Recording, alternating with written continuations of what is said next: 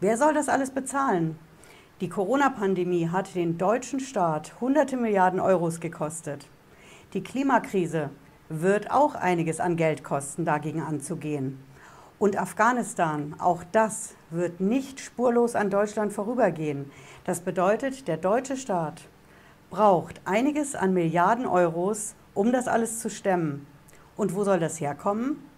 Sollen die Steuern raufgehen oder sollen sie runtergehen? Mehr Steuern bedeutet mehr Milliarden an Einnahmen. Weniger Steuern bedeutet das jetzt weniger an Einnahmen für den deutschen Staat? Genau jetzt, vier Wochen vor dem Bundestagswahlkampf, ist dazu passend eine neue Studie rausgekommen.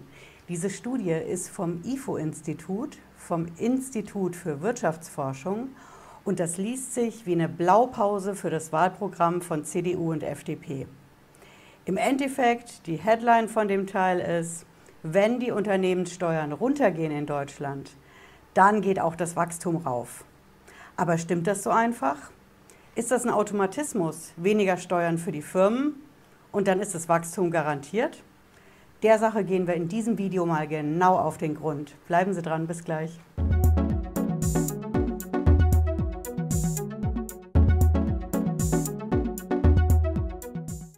Bin Patricia Lederer, ich bin Rechtsanwältin in der Frankfurter Steuerrechtskanzlei Lederer Law. Ich freue mich, dass Sie heute dabei sind. Wollen Sie die Ersten sein, die Bescheid wissen in Sachen Geld, Steuern und Finanzamt? Dann bleiben Sie mit einem Abo hier auf dem Kanal und drücken Sie vor allen Dingen die Glocke. Sie sind die Ersten, die Bescheid wissen, verspreche ich Ihnen. Ja, wir schauen uns heute die neue IFO-Studie an, denn die Devise ist, wenn die Steuern für die Firmen in Deutschland runtergehen, dann kommt das Wachstum ganz automatisch.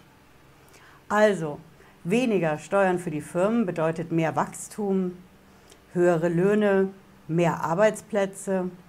Kann das funktionieren? Es liest sich ja wirklich fast wie das Wahlprogramm von CDU und FDP und deswegen schauen wir uns das Ding heute mal an. Ich zeige Ihnen das und habe es auch wie immer in der Videobeschreibung unten verlinkt. Ne? Da können Sie es in Ruhe nachschauen. Hier sehen Sie das auf ifo.de. Das ist die Seite von dem Wirtschaftsforschungsinstitut. Ja, wir haben hier oben die Headline mit dem Homeoffice. Sie müssen ein bisschen runtergehen. Und dann finden Sie das hier in der Rubrik Aktuelles. Noch nicht, aber hier haben wir das.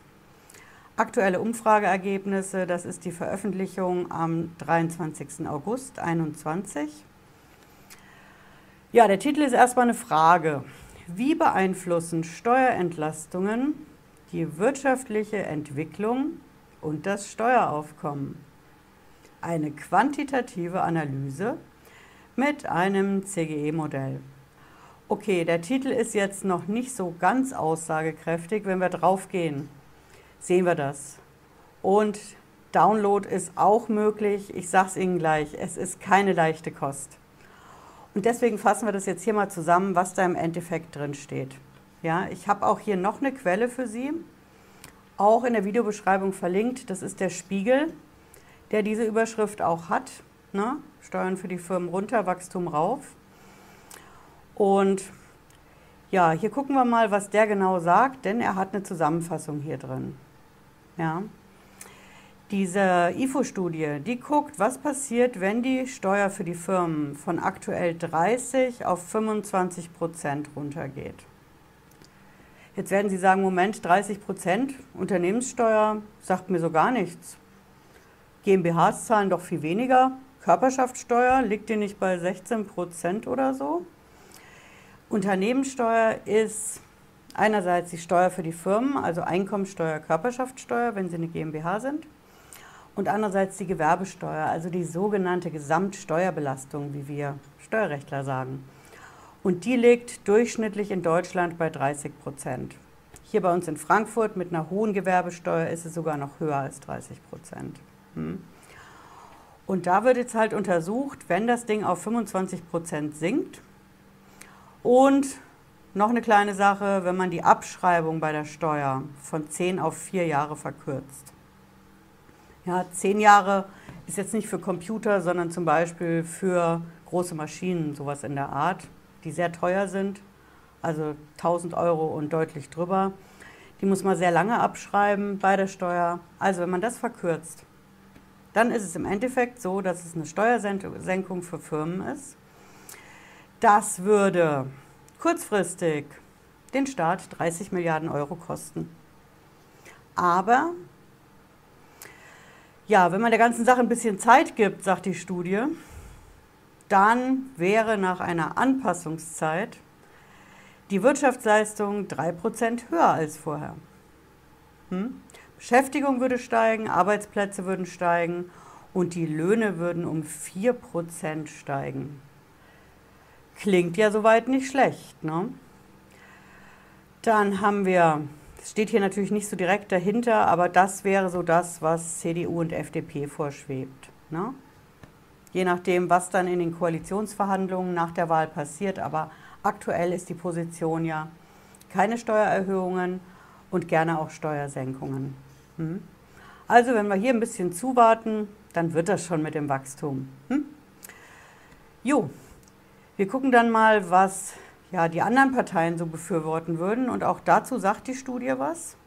Sie sagt, wenn es zu Steuererhöhungen kommt, ja, das ist ja aktuell die Ansage bei der SPD, bei den Grünen, bei den Linken, hm, dann würde eine höhere Umsatzsteuer Beschäftigung und Wachstum weniger belasten als eine höhere Einkommensteuer. Okay, ist ein bisschen umständlich formuliert bedeutet im Endeffekt, also eine höhere Einkommensteuer, da rät das IFO-Institut von ab. Ja, weil einfach die Belastung da zu groß ist für das Wachstum. Aber eine höhere Umsatzsteuer könnte man ja schon machen. Hm? Höhere Umsatzsteuer ist so ein Ding, ich habe ja schon mal vor ein paar Monaten darüber berichtet, bei der Umsatzsteuer würde ich nicht ausschließen, dass auch die Parteien, die aktuell sagen, mit uns gibt es keine Steuererhöhungen und schon gar nicht bei der Umsatzsteuer, dass die das nicht doch machen. Wir haben bei der Umsatzsteuer aktuell mit unseren 19 Prozent und 7 Prozent noch Luft nach oben im europäischen Vergleich. Und das weiß man in Berlin natürlich auch. Also, dass die Umsatzsteuer so bleibt, wie sie aktuell ist, würde ich nicht unterschreiben. Hm? Ja, wir gehen nochmal weiter. Ne? Also, wenn wir sagen, wir wollen keine höhere Einkommensteuer, dann sollte man über eine höhere Umsatzsteuer nachdenken. Das empfiehlt dieses Institut. Wenn man jetzt die Einkommensteuer erhöht um 3 Prozent, ja, das ist die sogenannte Reichensteuer, wenn man 100.000 Euro und mehr verdient, dann bringt das dem deutschen Staat erstmal mehr. Im ersten Jahr gibt es schon 4,9 Milliarden Euro mehr. Hm? Und langfristig sind es dann immerhin noch 3,4 Milliarden. Aber die Wirtschaftsleistung, hm, die würde um 0,4 Prozent sinken. Ist natürlich schwierig. Ne? Auf der einen Seite verdient der Staat erstmal 5 Milliarden knapp mehr, dann 3,4 Milliarden. Aber wenn die Wirtschaftsleistung sinkt, bedeutet das weniger Wachstum, weniger Arbeitsplätze und die Löhne ja, sind eingefroren, steigen also nicht. So, was ist denn, wenn wir jetzt trotzdem die Umsatzsteuer erhöhen? Hier haben Sie das, eine Erhöhung der Umsatzsteuer, wenn man die um einen Prozentpunkt erhöht, also 19 auf 20 Prozent, 7 auf 8 Prozent. Da kommt richtig was bei rüber. Dann gibt es 7,4 bis 7,8 Milliarden Euro mehr für den Staat. Aber das Bruttoinlandsprodukt sinkt wieder. Was natürlich daran liegt, dass die Umsatzsteuer im Endeffekt von Verbrauchern bezahlt wird.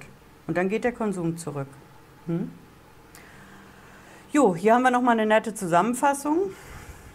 Klar, nach der Bundestagswahl werden die Steuersenkungen und Erhöhungen zum Knackpunkt in den Koalitionsverhandlungen werden.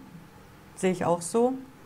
Und hier nochmal die Zusammenfassung. Union und FDP, die sind halt dafür, dass die Firmensteuer für die Unternehmen in Deutschland auf 25 Prozent runtergeht.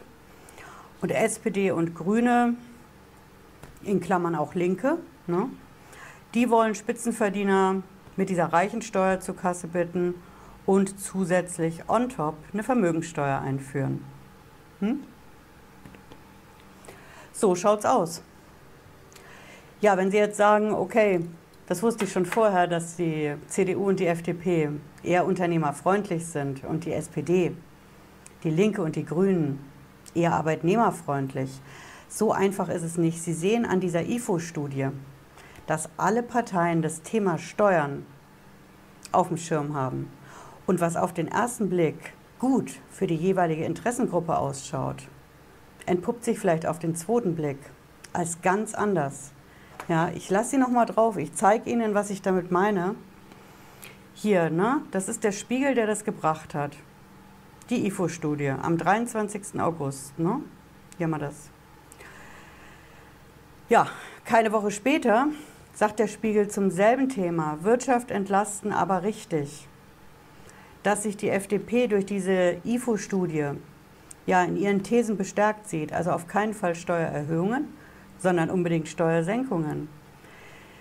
Dieser Artikel in Spiegel Online, der listet es dann auf, dass das ja eigentlich nur auf den ersten Blick so ausschaut mit den Steuersenkungen, aber eben nur auf den ersten Blick. Denn wenn die Steuern gesenkt werden, so jedenfalls der Spiegel, heißt das ja nicht automatisch, dass das Wachstum rauf, raufgeht. Aber man muss auch dazu sagen, die IFO-Studie, das ist nicht einfach ein Zeitungsartikel, sondern die basiert auf Zahlen. Die haben das genau ausgerechnet und genau geschätzt. Wobei das ja ein gewisser Widerspruch ist, aber die besagt halt nun mal, wenn die Steuern runtergehen, dann sitzen die Firmen nicht auf dem Geld sondern sie geben es wieder aus. Sie geben es aus für höhere Löhne. Sie stellen neue Leute ein, das heißt mehr Arbeitsplätze und sie investieren auch wieder. Und das ist die Idee, die hinter diesem niedrigeren Steuersatz für die Firmen in Deutschland steckt. Ja, ich hoffe, Sie haben was mitgenommen heute. Wir verfolgen natürlich hier ganz genau, wie das weitergeht mit den Steuern. Nicht nur vor der Bundestagswahl, sondern vor allen Dingen auch danach. Hm? Also wenn Sie es wissen wollen und auf dem Laufenden bleiben wollen, dann abonnieren Sie den Kanal vor allen Dingen mit der Glocke. Denn das Thema Steuererhöhungen wird kommen. Es wird nicht um die Steuersenkungen nur gehen, sondern natürlich auch um die Steuererhöhungen, um all das zu bezahlen, was bezahlt werden muss. Jetzt wünsche ich Ihnen eine gute Zeit und wir sehen uns spätestens Freitag 18.30 Uhr wieder, wenn Sie mögen. Bis dann. Ciao.